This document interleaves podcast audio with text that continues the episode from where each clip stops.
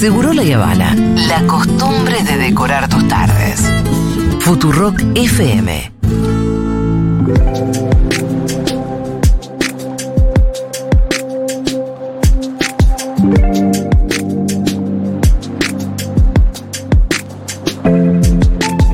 Bueno, veníamos haciendo un breve raconto de lo que está sucediendo en Jujuy, pero la verdad que estamos lejos. Entonces, eh, mejor con hablar, mejor hablar con los protagonistas. Estamos en comunicación en este momento con Mariana Vargas, que ella es abogada defensora de detenidos en Jujuy. Mariana, ¿cómo estás? Julia Mengolini y el Pitu Salvatierra te saludan. Hola, ¿cómo te va? Muy ¿Qué tal?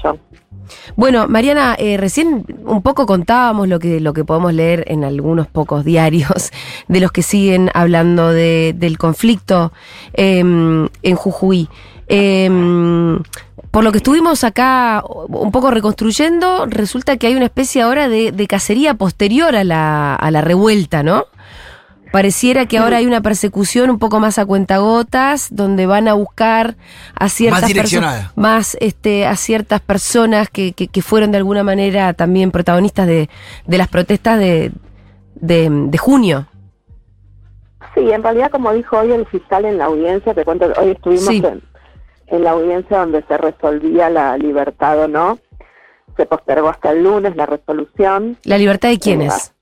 De los que están detenidos. Hay, a ver, están los detenidos de Humahuaca, que es por el Consejo Deliberante, que fue el primer hecho en el que en una municipalidad se hizo una movilización y salió una declaración institucional del Consejo no Deliberante del municipio en contra de la reforma. Eso implicó abrir una, un nuevo camino institucional, porque digamos son los representantes del pueblo de cada localidad que hacen una declaración oponiéndose a la reforma provincial, ¿no? De la constitución provincial.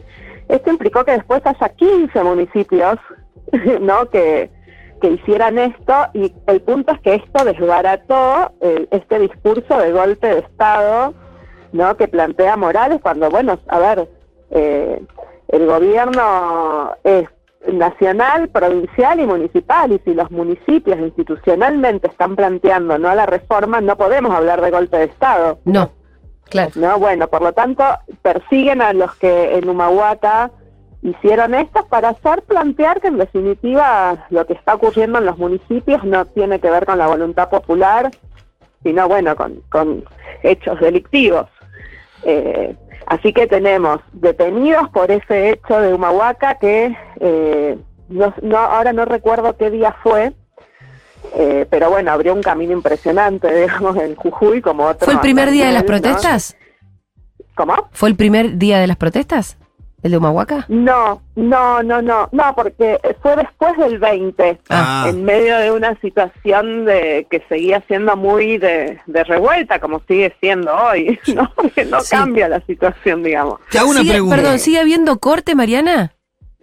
Eh, mira, yo hoy estuve, o sea, en la quebrada y Cuna y Puna sí. Sí.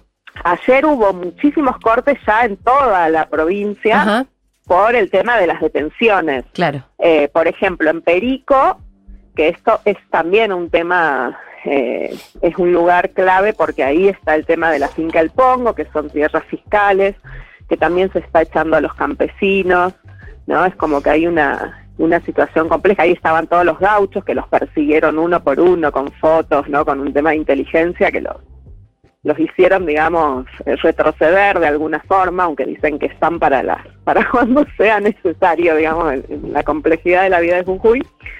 Eh, pero ahí, por ejemplo, venían todos los días intentando cortar, no siempre se podía, y van como en una pulseada constante. O cortan, o se ponen al lado de la ruta, o terminan caminando por media calzada. Bueno, ayer cortaron, porque la verdad es que lo que genera estas acciones del, go- del gobierno eh, es eh, mucha indignación. También miedo.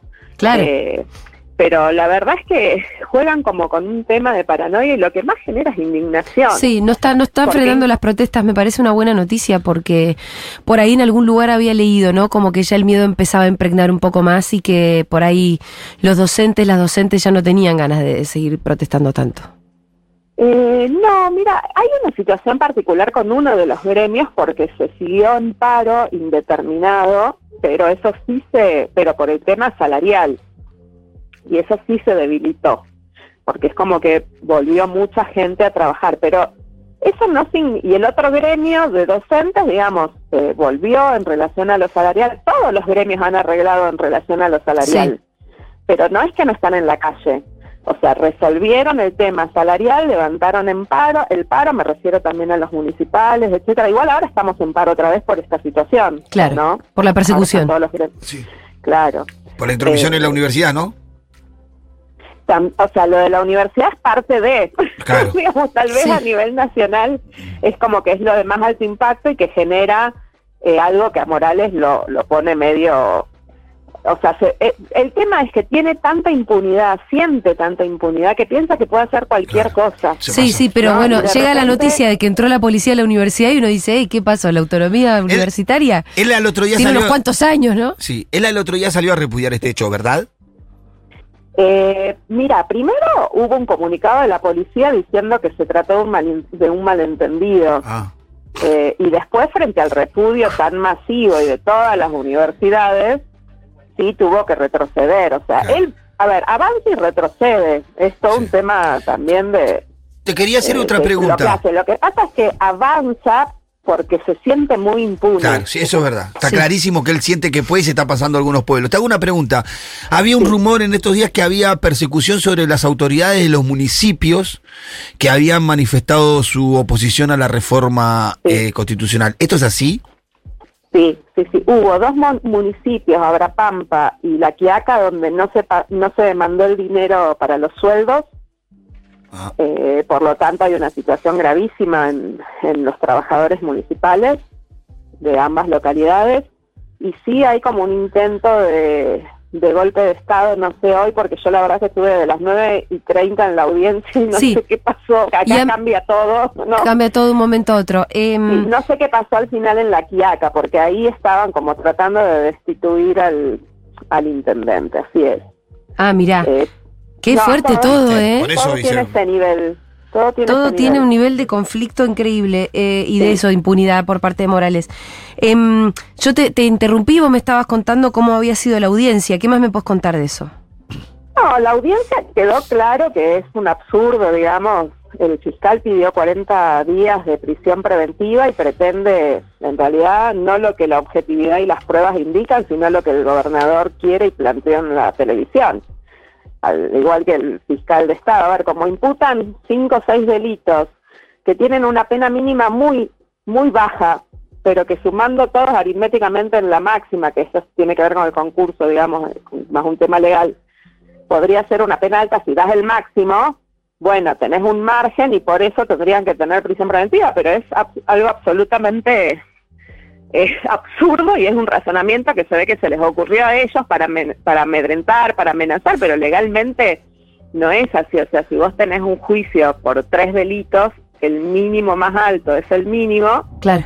y es muy difícil irte para arriba. O sea, los jueces, incluso la fiscalía para y hasta una querella, digo, para sostener una pena máxima, a ver, no sé, hay que argumentar demasiado. Entonces no se sostiene, no se sostiene que por una fotito de cada uno con una piedrita en la mano, porque en realidad es esto, ¿no? Sí.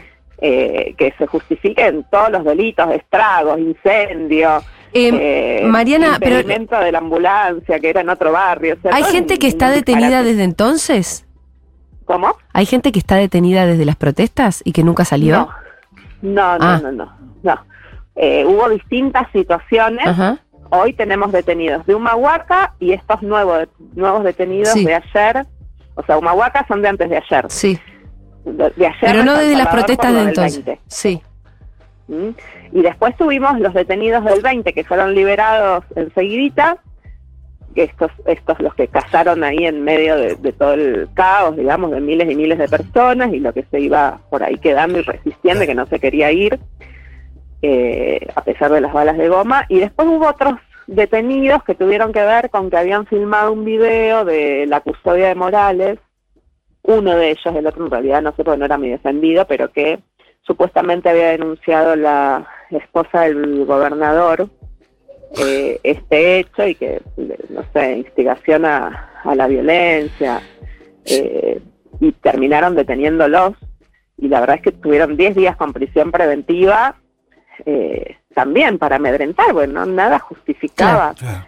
Eh, todo es muy absurdo, todo es muy ilegal.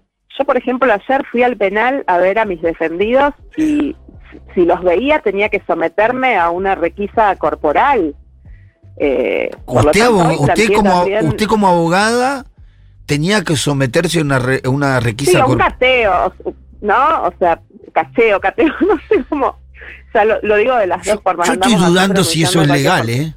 Bueno, no ¿Cómo? sé. Le querías hacer una Sí, pregunta no, yo le- todo- alguien todos los detenidos, todos los detenidos eh, de estos últimos días eh, tienen el paradero ya confirmado. Ayer había familias que decían que no sabían dónde estaban sus familiares detenidos.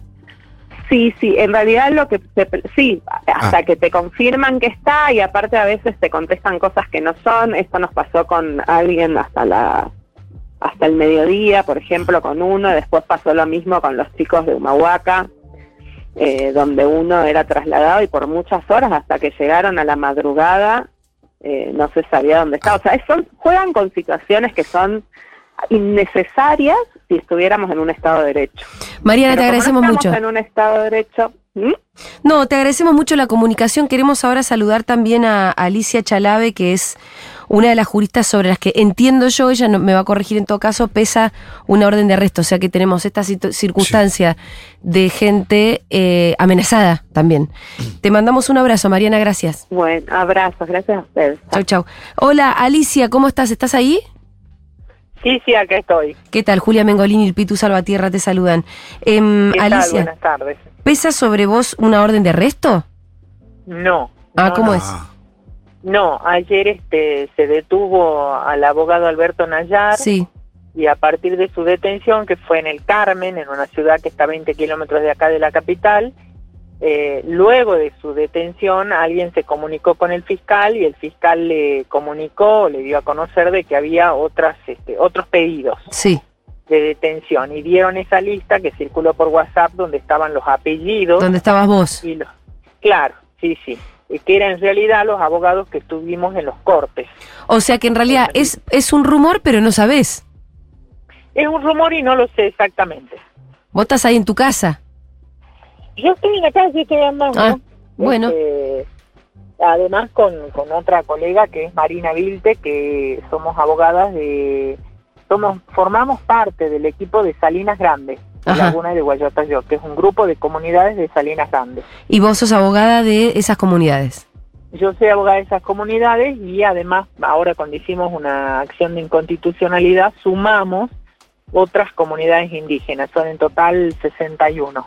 ¿Qué tienen en común eh, los abogados que figuraban en esa lista que empezó a circular? ¿Y qué tenés en común también con el abogado Nayar, que está efectivamente eh, detenido ahora? Sí, él estuvo detenido Sí. y ayer a la noche lo liberaron y está con prisión domiciliaria. Bien.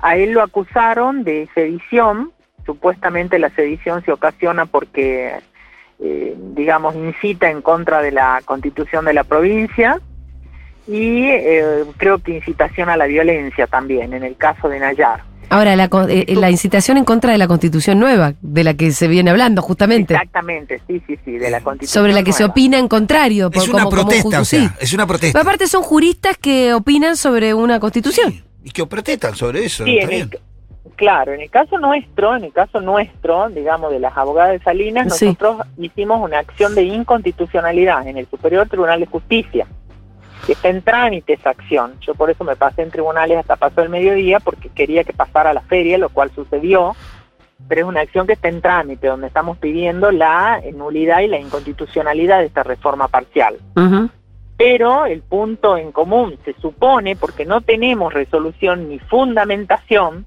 ¿no?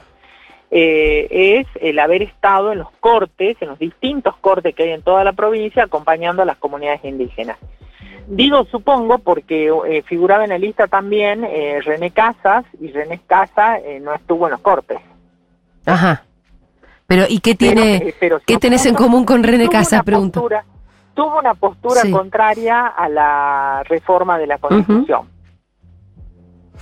Em, el- públicamente. Pero eso no es un delito. Bueno, y, y pero y No, vos... por supuesto. No, claro. Alicia, ¿vos sentís que en Jujuy en general cuál es- hay una posición contraria a la reforma de la Constitución? Eh, recién hablábamos con, con Mariana Vargas, ab- abogada defensora de, de detenidos en Jujuy, y decía que había, había como una reacción a estas detenciones y, y- y unas nuevas protestas. Sí, hay protestas por toda la provincia, Ajá. por toda la provincia y hay como núcleos donde son mayores las protestas. Uno de ellos en La Quiaca, después en el corte de Purmamarca, que es en la unión de las dos rutas nacionales, la que va a Chile y la que va a Bolivia. Sí. En ese, en ese núcleo de, de ruta, que es un lugar muy simbólico para las comunidades, porque ahí siempre se han desarrollado, se han asentado los malones, eh, se ha decidido este, oponerse al- a la reforma constitucional y se han nucleado ahí las, las comunidades indígenas. Y hay en toda la provincia rechazo, porque esta, esta reforma no ha sido consensuada, no tiene legitimidad social por un lado, y por otro lado tiene defectos graves legales, este, de fondo y de forma. Así que, bueno, no, no, no, la, la- se ha manifestado, no, creo que no hay institución que no se haya manifestado en contra de la reforma. Por supuesto, siempre estamos hablando de que no sean los este, partidarios, ¿no? Lo- el grupo de Gerardo Morales, que por supuesto hacen este eh, loas al- a lo que ha dictado. ¿Qué expectativa tienen en cuanto a la denuncia que realizó el presidente de la Nación sobre que la Corte Suprema revise la constitucionalidad de esta constitución de Jujuy? Es un gesto bueno el que ha hecho de solicitarlo, de poner a trabajar al Ministerio de Justicia, de hacer un documento. Ahora eso fue a la Corte Suprema de Justicia y sabemos cómo funciona, así que la rapidez o no con que se expida va a depender de ese tribunal que sabemos que no, bueno, depende del interés político que tenga eh, si se expide o no. Eh, te agradecemos muchísimo, Alicia. Seguramente seguiremos eh, siguiendo de cerca el caso.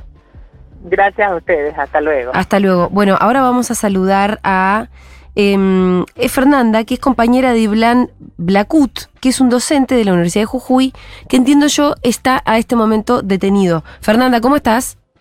Hola, ¿qué tal? Buenas tardes. ¿Qué tal? Buenas Fernanda tardes. Soy, sí. Iván Blacut, digamos. Iba- Iván Blacut, sí. Sí. Tu apellido Giribone. Giribones, sí. Perfecto. Fernanda, bueno, contame cuál es la situación de Iván en este momento. Bueno, él está detenido desde el día jueves a la mañana eh, con una orden de allanamiento y de, captura, digamos, de detención que salió en grupo, así que en realidad este, los cargos que se imputan son varios, digamos, y, para todos han corrido los mismos. Este, hay un número importante de personas, no me acuerdo en este momento si eran 13, 18, no, no, no me puedo acordar, digamos, porque además se, se me mezclan un poco con las detenciones que también se hicieron este, en Humahuaca y en La Quiaca. Este, y, y bueno, lo, lo detuvieron y estuvo como un tiempo desaparecido porque no sabíamos dónde estaba. Eso es una cosa que es recurrente, digamos, que se llevan a la gente y tardan en aparecer. Después tardamos en poder entrar con el abogado, después tardamos en poder entrar los familiares para verlo.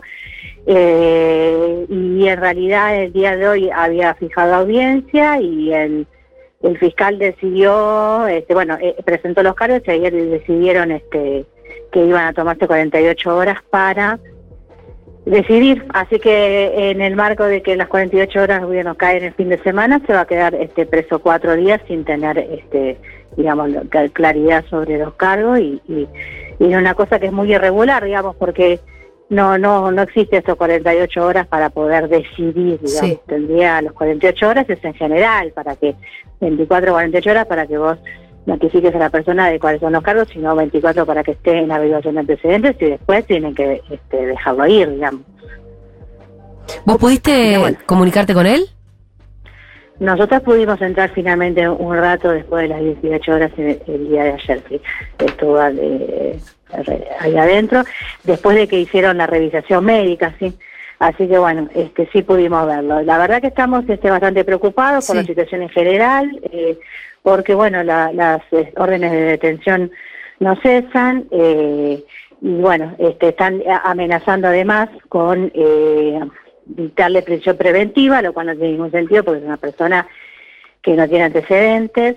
los cargos son todos, bueno, de resistencia a la autoridad, Sí, sí, sí. este, entorpecimiento, digamos, todas cuestiones escarcelables, él tiene una antigüedad en su trabajo universitario de 10 años, tiene un, tiene un cargo importante dentro de, de la universidad, tiene familia, he fijado domicilio acá, bueno, está casado. Este, una serie de cuestiones que no tienen nada, nada que ver y están eh, diciendo que le van a dar este, 40 días de prisión preventiva. eh, Es un delirio. justamente además cuando él es un candidato en las elecciones y justamente sale como para, para cuando la, la campaña electoral ya está terminada, ¿no? Parece como una cosa bastante eh, arbitraria, porque bueno, no sé si ustedes están al tanto, pero bueno, lo que le imputan, lo, lo, lo- de dónde lo sacan, digamos, es unas este, filmaciones de cámaras en la calle, donde en realidad estaba él y otras, no sé cuántas, 500 personas, pero bueno, se lo llevan efectivamente a él, lo cual demuestra a él y a unos otros, digamos, ¿no? No es el único, pero bueno, este, dentro de esas personas Sí. que estaban ahí, se lo llevan a él por esa cuestión, este, cuando él es una persona que es un referente eh, sindical también, Sí. que está llevando adelante esta lucha contra la reforma y por salarios aquí en la provincia, y además un candidato importante Candidato de la izquierda. Frente de Izquierda, sí, de Izquierda Socialista del Frente Sí. de Izquierda Unidad. Claro. La verdad que llevarse a un docente que es candidato, que es referente sindical, con Y- ese nivel de explicaciones, es escandalosísimo. prisión- Querer dictarle prisión preventiva en un país en donde tenés un expresidente con ocho procesos y nunca pasó ni media hora en una comisaría. Eh, eh, te mandamos un abrazo grande, Fernanda, y bueno, sabes qué, qué sé yo, cuentan con nosotros. Bueno, no, gracias a ustedes por eh, también hacer eco de todo esto. Ha sido muy importante la campaña que se hizo por la libertad de los presos eh, en general. Efectivamente, bueno, la situación de Iván a ser docente también pega mucho en los distintos gremios de universidades, pero es importante este, masificar esto porque en realidad tenemos este, la preocupación de que esto siga. Eh, hay muchas causas abiertas, no sabemos muy bien cómo, cómo se van a resolver y, y sentimos que en la provincia realmente hay este, garantías democráticas que han desaparecido, que no se están cumpliendo y que estamos en una cacería de brujas. Así que les agradecemos mucho y todo lo que puedan siempre transmitir. Este, bueno, aquí estamos para nosotros este, poder informarlos, pero es muy importante. Te mandamos un abrazo, sabes que contás con nosotros, Gracias. a vos. Hasta Bueno. Fernanda Giribone, que era compañera, es compañera de Iván Blacut, que es docente y candidato del Frente de Izquierda, eh, permanece detenido ahora con unas. en, en- en una situación absolutamente irregular, como todo lo que venimos contando de lo que Sí, está pasando. Algo para discutir profundamente es la prisión preventiva en este país. Bueno, sí. ¿Viste? Muy, muy arbitrario Eh, todo, ¿no? Sí, muy, muy, muy discrecional. Muy arbitrario. Bueno, muy bien, ya venimos.